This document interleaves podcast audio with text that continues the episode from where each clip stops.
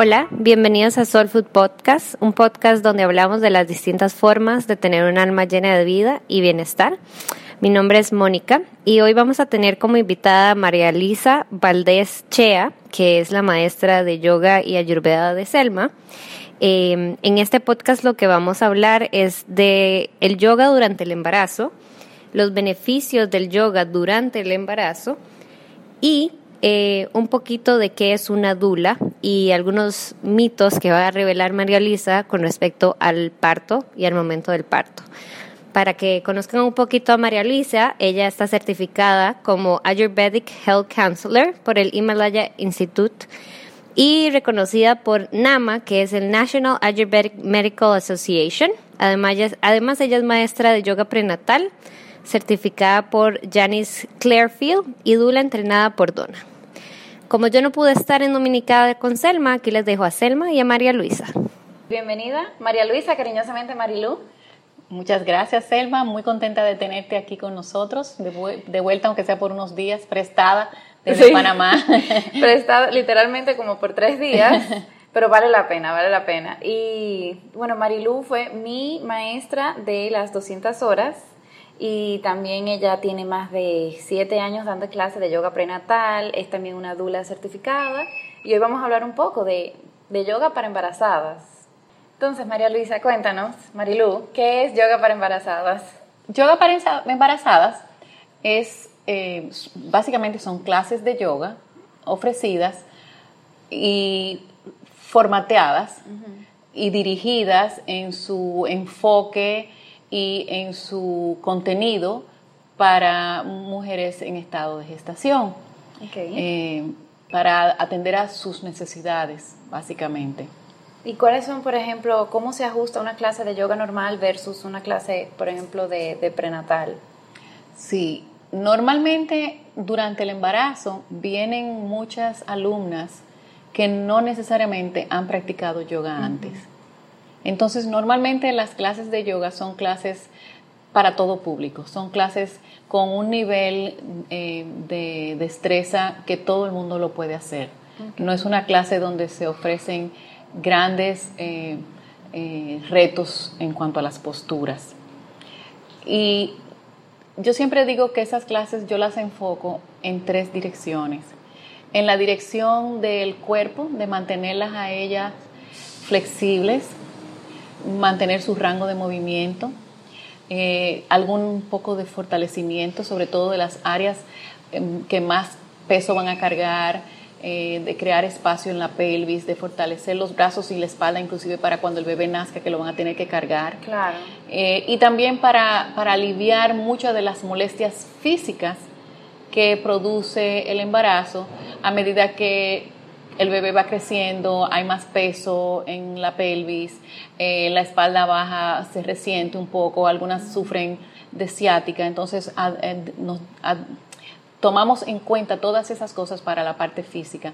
También hay una parte eh, emocional donde muchas de estas muchachas vienen van a tener su primer bebé que son primerizas, o sea, que pueden estar más nerviosas y todo eso. Sí, van a tener su primer bebé y es un espacio donde pueden conectar con su bebé.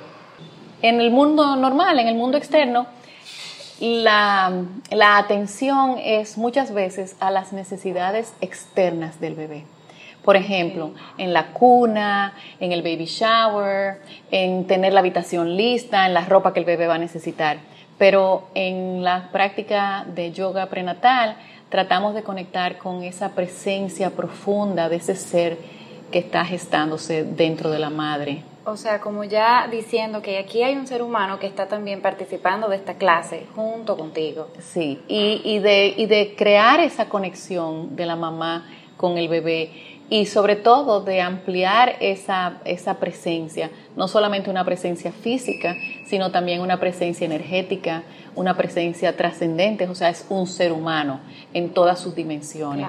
Y, y, enfatizar también que es un ser humano que está completo. Cuando el bebé nace no tenemos que llevarlo a ninguna parte a ponerle un pedazo que le falta, ni, ni, un chip nuevo que le falta para que llegue a la próxima etapa. Es, es un ser que ya tiene todo lo que necesita para crecer a ser un ser humano. Claro, va a necesitar el sustento y la alimentación y todo eso, pero, pero está listo para, para toda una vida. Y es súper importante porque a mucha gente se le olvida eso, o sea, se vuelven locas con el baby shower perfecto o de repente tienen mucha ansiedad de los aspectos técnicos de ser madres, o sea, de cómo agarrar el biberón y todo eso, y se olvidan quizá un poco de ese lado ya más eh, como espiritual y de conexión energética. Y también también eh, manejamos en la clase el tercer aspecto es la conexión con otras embarazadas. Okay con sus propias emociones y precisamente con elementos ya que, que las vayan preparando y, asegurándoles eh, cómo su cuerpo está realmente preparado para eh, ser madres. Okay. Como, asimismo como su cuerpo está preparado para que ese bebé crezca de dos celulitas que se juntan a todo un ser completo que asimismo como ella no tuvo que hacer nada para que todo eso suceda, también el momento del alumbramiento, del parto, puede ser un proceso también bastante natural y que no debe de, tener dudas del, de la capacidad, que es mucho más difícil que se, crez, que se crezca ese ser adentro a nacerlo. Entonces, en la clase de yoga prenatal, las embarazadas que quizás estaban preocupadas de que algo le estaba pasando en su cuerpo, al compartir con otras embarazadas pueden eh, como tranquilizarse quizás y sentir como esa eh, hermandad. Y compartir recursos, o sea, compartir la experiencia que han tenido con su médico, eh, compartir la experiencia que han tenido eh, en otras situaciones, ¿verdad? Y lo que, dónde pueden conseguir esto, qué, qué pueden hacer para esto. Eh, si quieren, por ejemplo, contratar una dula, hay una serie de información que se puede compartir también dentro de esa comunidad, que se forma. Ah, pero eso está excelente. Y ahora que mencionas dula, ¿no puedes contar qué es una dula? Porque muchas personas no saben, creen que es una parera, ¿cómo le dicen? Partera. Partera. Creen que es una partera, pero en realidad no. O sea, cuéntanos un poco. Sí, mira, la diferencia entre una partera, la partera es la, la persona o la comadrona, le decíamos antes también, la, la que eh, está eh, responsable de atender el nacimiento del bebé. Okay. Eh, es la, la, antiguamente no habían ginecólogos, habían parteras, okay. generalmente. Todavía hay muchas parteras todavía y, y está resurgiendo también las parteras. Y eh, la partera se ocupa de, que el bebé nazca bien de, de, y, y, es casi una paramédica, digamos, ¿verdad? La dula no hace funciones médicas. La dula es una acompañante. La dula, como ha cambiado la sociedad, antes había una comunidad de mujeres que estaban presentes cuando otra mujer iba a dar a luz, la mamá, la hermana, la tía, que ya habían tenido la experiencia y que la acompañaban durante todo el proceso, la acomodaban y todo eso. Básicamente eso es lo que hace la dula. Lo único que ahora la dula está entrenada, ha se ha desarrollado todas unas técnicas de cómo acomodar a la madre para eh, ofrecerle una serie de medidas de confort para ayudarla a sobrellevar todo el proceso de labor de parto. Okay. Sobre todo se utiliza una dula cuando tenemos la intención de tener un parto vaginal eh, y que la dula nos ayuda a mantenernos enfocada, la, ayuda, la dula ayuda a ofrecer posiciones, actividades, está preparada. Y la labor de la dula es estar con esa persona en todo momento, desde el momento que se acerca a ella, cuando la llama para acompañarla, que empezó el proceso de labor de parto, hasta que el bebé nace. Entonces la dula nunca se va de al lado de la, de la parturienta y ella sabe que esa persona está ahí. Y la dula no está ahí para, sobre, para quitarle el papel a la pareja o a otra persona que sea la acompañante.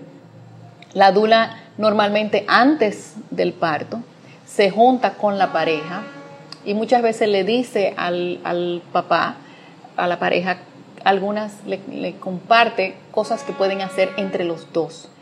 Y si el papá está dispuesto, muchas veces la dula le da al papá el puesto y ella lo que hace es como si fuera una coach que le va diciendo qué hacer, un apoyo. O sea que eso está súper bien también para los futuros padres sí. que, que no saben qué hacer en ese momento posiblemente, que están con los nervios. Tú sabes que yo he desarrollado un taller que le ofrezco a las parejas que lo llamo parto consciente, medidas de confort para, para, la labor de parto, porque yo me di cuenta yo que cuando mi hija iba a dar a luz, yo no estaba preparada para ayudarla en ese momento. Como maestra de yoga prenatal, yo podía ayudarla antes, pero en el momento de parto, y eso fue lo que me motivó a medula. Mm, okay. Entonces, como muchas veces la, lo que quieren las mujeres es que sea su pareja que esté con ella, yo doy ese entrenamiento para las parejas y entonces yo les enseño a los esposos y a ellas las técnicas de medida de confort. O sea que cuando el padre, el papá, la pareja entra, la acompaña durante el proceso de labor de parto, él sabe qué tiene que hacer. La dula puede estar ahí o puede no estar ahí, porque ya él está entrenado para saber qué es lo que debe de hacer. Y cómo, y cómo apoyarla. Cómo apoyarla en las diferentes etapas del parto. Ay, pero eso está súper. Y además de eso, en ese, en ese, en ese proceso, en ese entrenamiento, en ese taller, yo le, les recalco cómo el cuerpo está preparado y cómo el embarazo no es una enfermedad. Claro. Eh, ni el parto tampoco tiene que ser una situación médica. Un parto normal no es una situación médica es una cosa muy normal. Sí, porque aquí también, o sea, no aquí, sino en general, se ha dado la situación de que alguien está embarazada y aunque tenga relativamente un embarazo saludable, porque todos los embarazos son diferentes, no la dejan hacer ejercicio, no la dejan hacer prácticamente nada, solamente caminar. Cuando realmente, a menos que el médico lo diga, hay que descansar. Sí, mira, de manera natural, el cuerpo, sobre todo en, en el primer trimestre, te va a pedir descanso, vas a estar agotada, porque eh, sobre todo en el primer trimestre es cuando el organismo está creando toda la infraestructura, digamos, que va a sostener el embarazo. El, el, nivel de líquido y de, al mismo tiempo sangre que de la mujer aumenta en un 30, de un 25 a un 30%. O sea que tu corazón, tu cuerpo va a tener que y que aumentar su plasma y su sangre, el líquido que tiene el cuerpo, va, aumenta en un 30%. Entonces, eh, construir la pared uterina, o sea, adaptar el cuerpo para todas esas cosas que sucede mayormente en el, en el primer trimestre, por eso las mujeres en el primer trimestre están tan cansadas. Y por eso no se recomienda mucho hacer actividades que te demanden mucha energía, porque te van a restar de esa energía. Yo eh, entiendo que las, muchachas jóvenes, las, madres jóvenes, quieren, eh, digamos, eh, tienen el temor y la inseguridad de que, bueno, si yo no hago mucho ejercicio durante el embarazo, voy a quedar mal, no voy a, no voy a volver a ser quien yo era. Realmente, un embarazo son solamente nueve meses. Sí. Y después del embarazo te puedes recuperar otra vez. Yo no soy partidaria de ejercicios muy fuertes durante el embarazo. Si tú eres un atleta y tu organismo está acostumbrado a una serie de ejercicios, tú puedes mantener un nivel de ejercicio moderado, eh, más intenso que una que no era atleta, lo que no le vamos a poner una sobrecarga al cuerpo que no tenía antes. Entonces, sí se puede hacer ejercicio, pero hay que recordar que durante esos nueve meses debemos de darle la prioridad al bebé.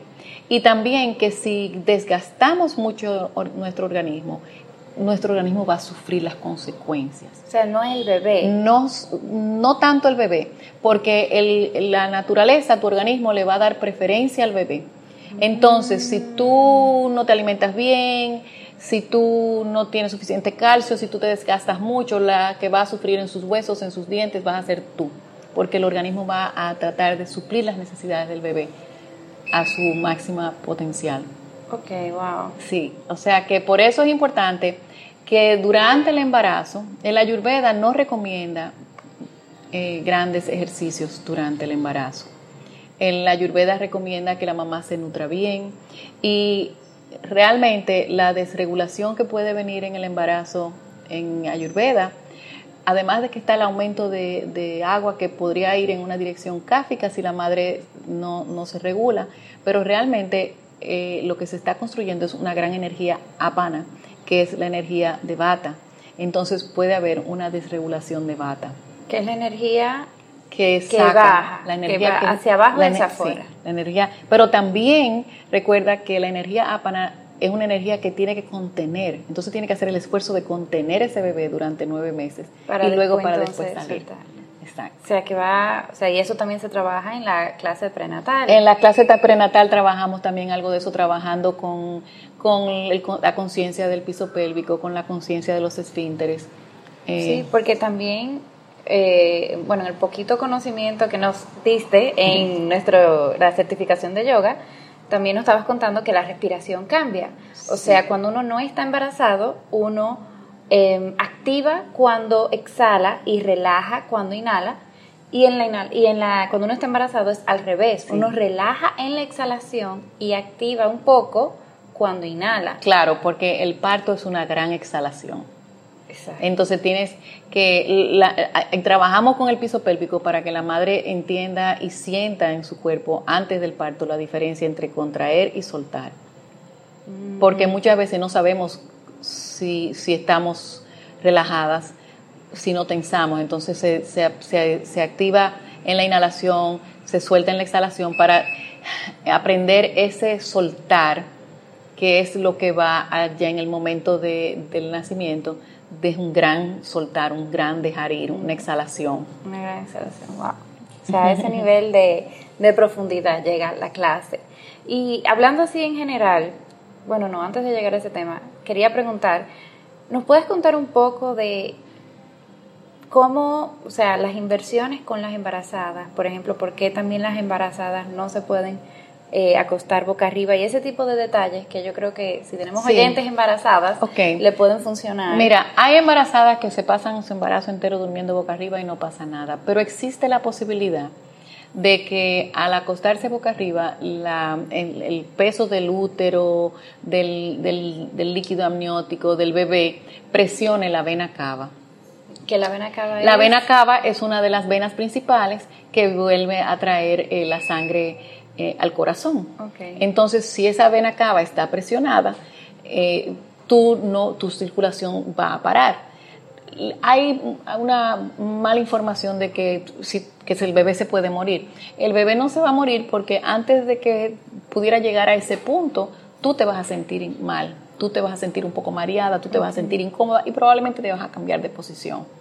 O sea, pero dentro de una clase de yoga prenatal donde no sabemos quién va a tener ese efecto, entonces normalmente no ponemos a las embarazadas sobre sus espaldas. Y, eso y sobre todo después del, primer trimestre. Ah, después del primer trimestre ya no se ponen boca arriba. No sé, yo no las pongo en la clase boca arriba porque te digo, no sé quién va a tener esa respuesta. Y no es el lugar. Pero algunas de ellas me dicen, ah, pero yo duermo boca arriba y no me pasa nada. Okay. Hay personas que nunca, que nunca sienten ninguna molestia. Eh, y la otra parte que me Las inversiones. Ah, las inversiones también hay diferentes escuelas. Yo fui entrenada desde la perspectiva de que las inversiones son contraindicadas durante el embarazo, precisamente por lo mismo que hablábamos hace un ratito de la energía. El organismo está construyendo, eh, sosteniendo para luego expulsar y esa energía apana es la misma razón por la cual el yoga generalmente no recomienda inversiones para las mujeres que están menstruando, porque el cuerpo está en un proceso de eliminación, de sacar hacia abajo y hacia, hacia abajo afuera. y hacia afuera. Y entonces si tú te inviertes, estás revertiendo el flujo, por ejemplo, en el caso de la menstruación, y en el caso del embarazo, la energía hacia arriba, hacia adentro. O sea, por la misma gravedad. Por la misma gravedad.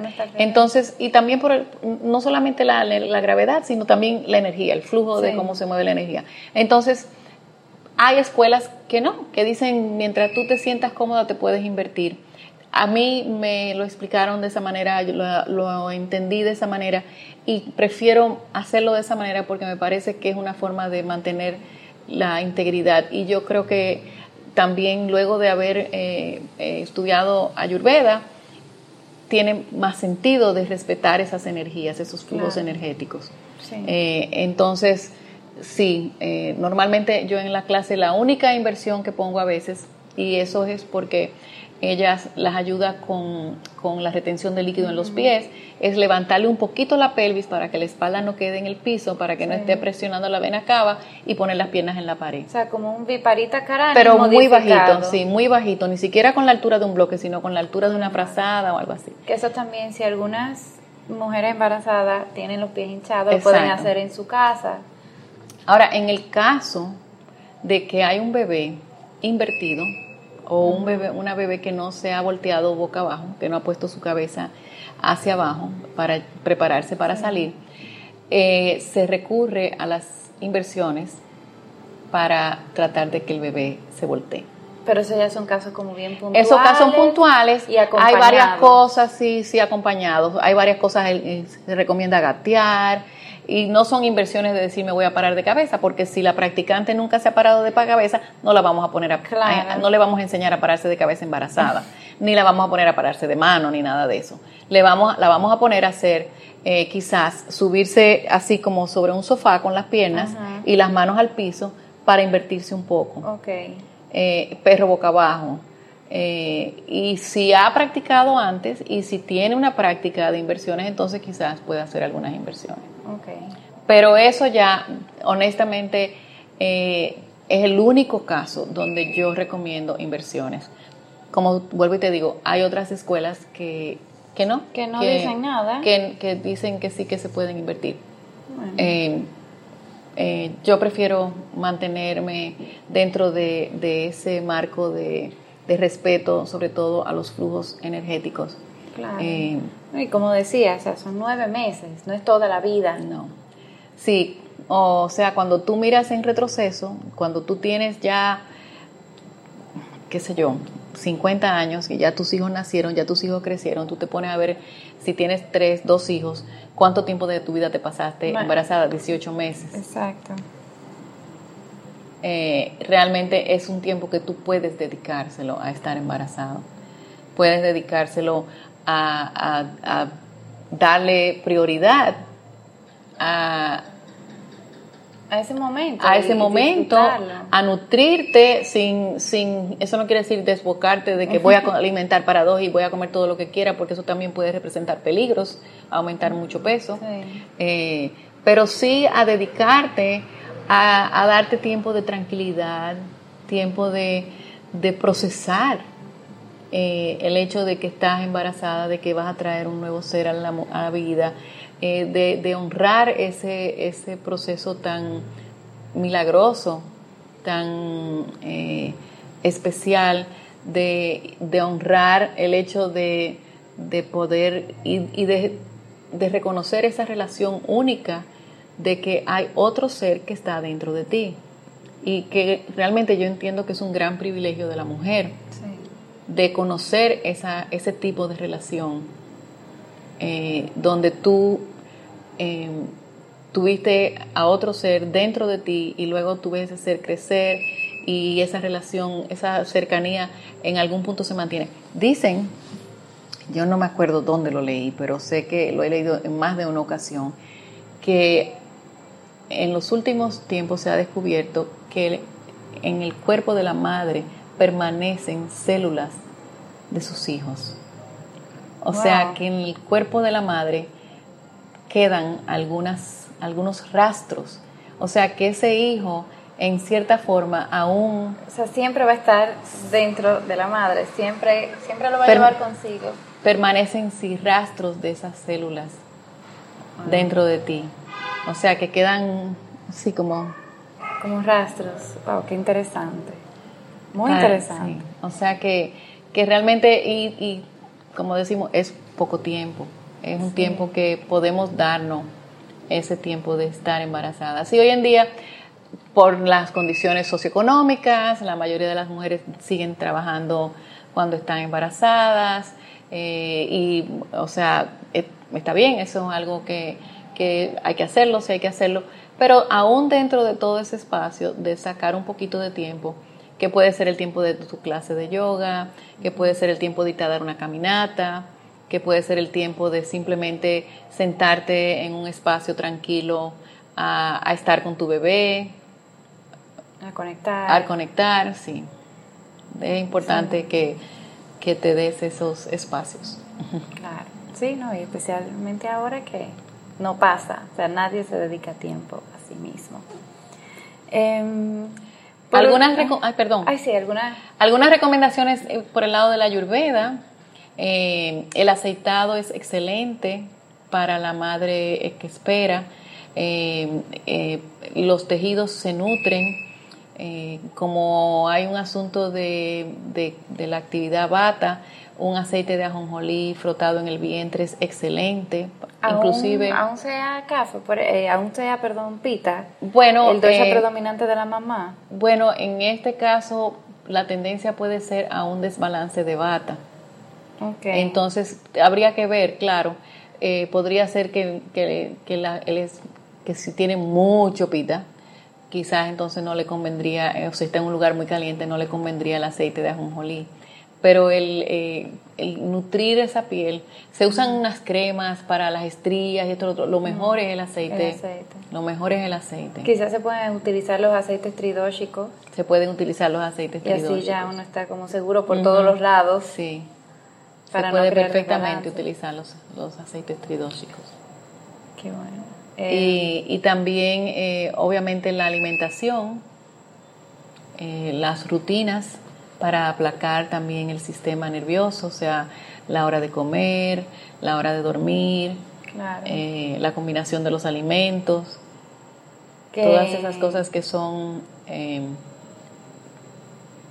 eh, herramientas de la ayurveda en general también se aplican durante el embarazo, la hidratación, que en ese caso, por ejemplo, en la alimentación, las recomendaciones principales serían para reducir a bata.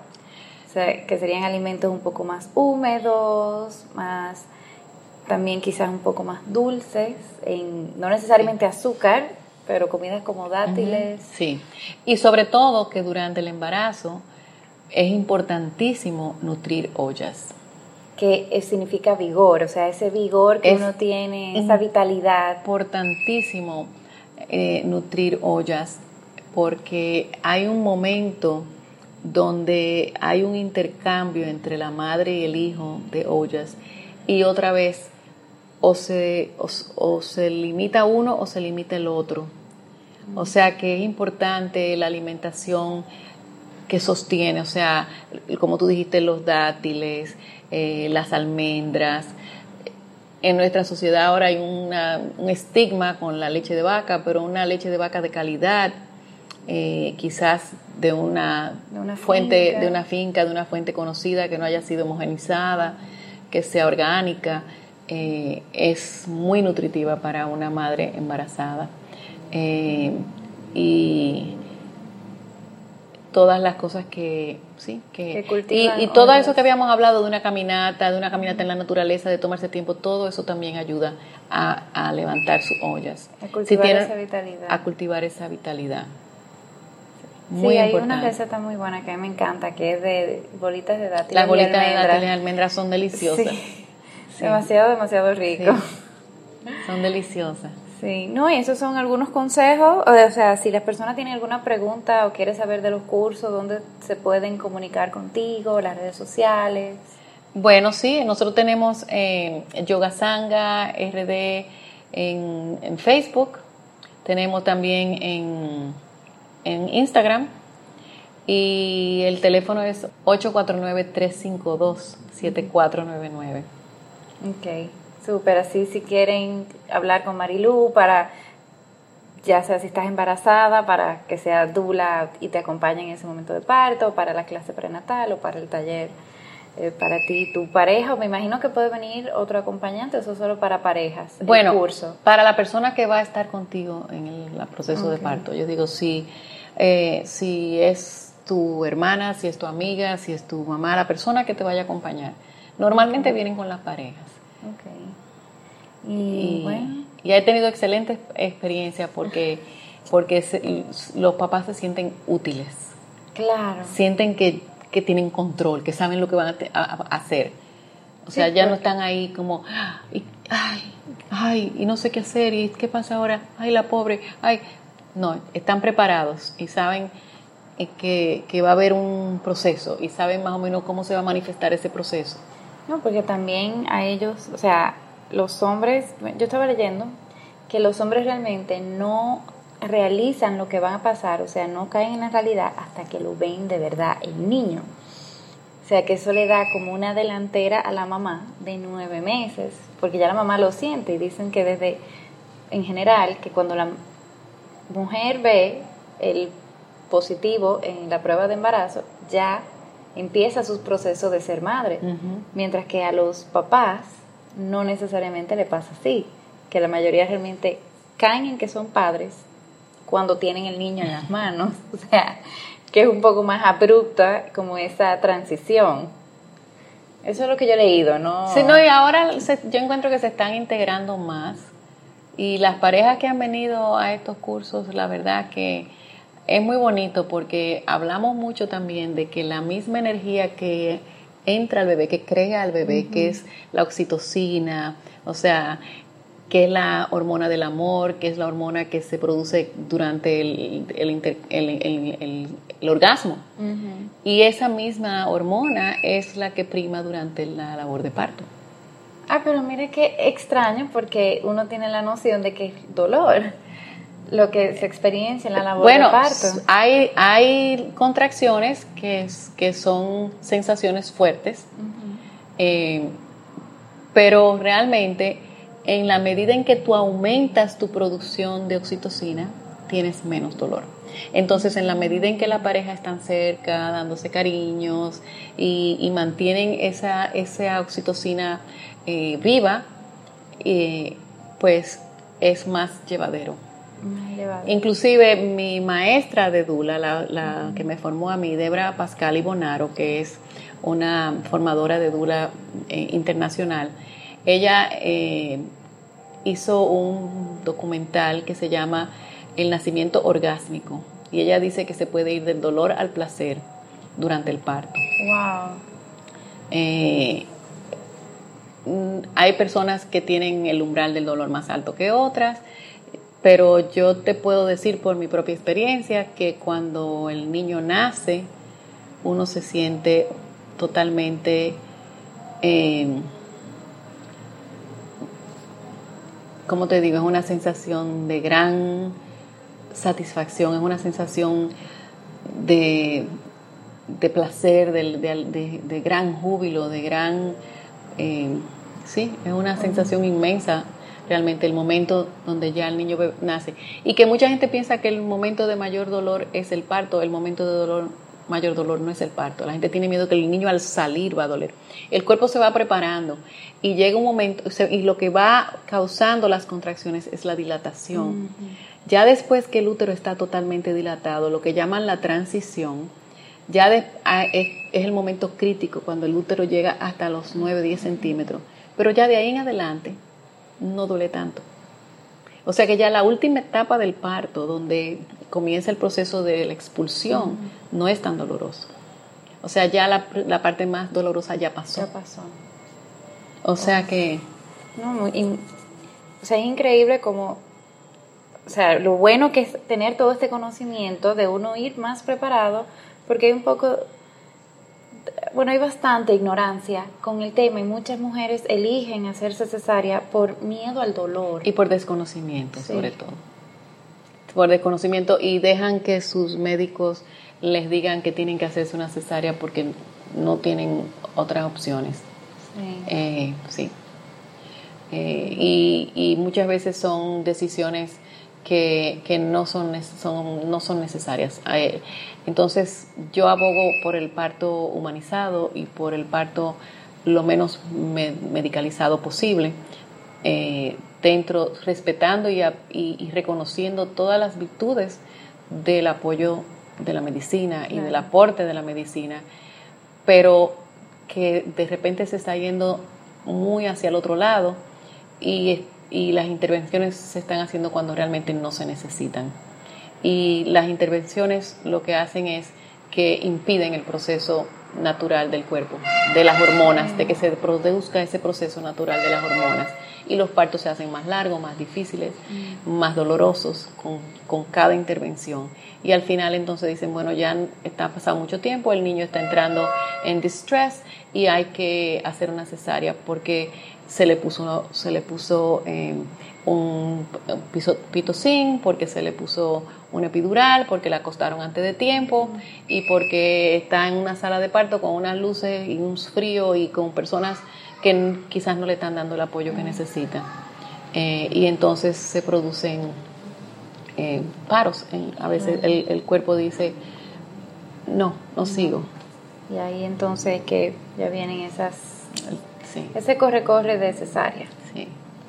Pero bueno, ha sido súper, súper, súper interesante. Eh, tenemos una última pregunta que es la que siempre le hacemos a todos nuestros invitados.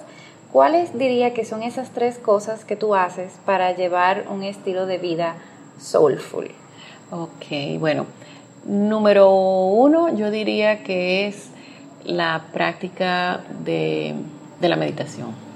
O sea, eh, yo diría que la, práctica central de es, es eso, el mantener una práctica constante de meditación. Luego, eh, la, la, parte de la, de la dinacharia, de, lo, de, las, em, rutinas diarias. de las rutinas diarias y de, de cómo, de las horas, de, de, de, siempre tratar de mantener ese equilibrio, no quiere decir que es perfección. Y yo diría que em, también, y no necesariamente porque tienen que estar en ese orden, pero también las, mi familia, o sea, las relaciones con mis hijos, con mis, mi esposo, mi familia, mi mamá que todavía está viva y, y, mi sanga. O sea, yo pienso que las relaciones con las demás personas son una de las cosas que nos mantienen eh, siempre vivos. Y en salud. En salud. Espiritual. Sí. Ay, súper, súper lindo. Y bueno, muchas gracias por acompañarnos hoy. Vamos a poner toda tu información dentro de la descripción del podcast para que la persona te pueda inscribir y puedan llamar para ya sea los servicios de Dula o clase prenatal o también el taller para preparación de la pareja para el, parto. Y muchas gracias a todos por escucharnos y bueno, namaste.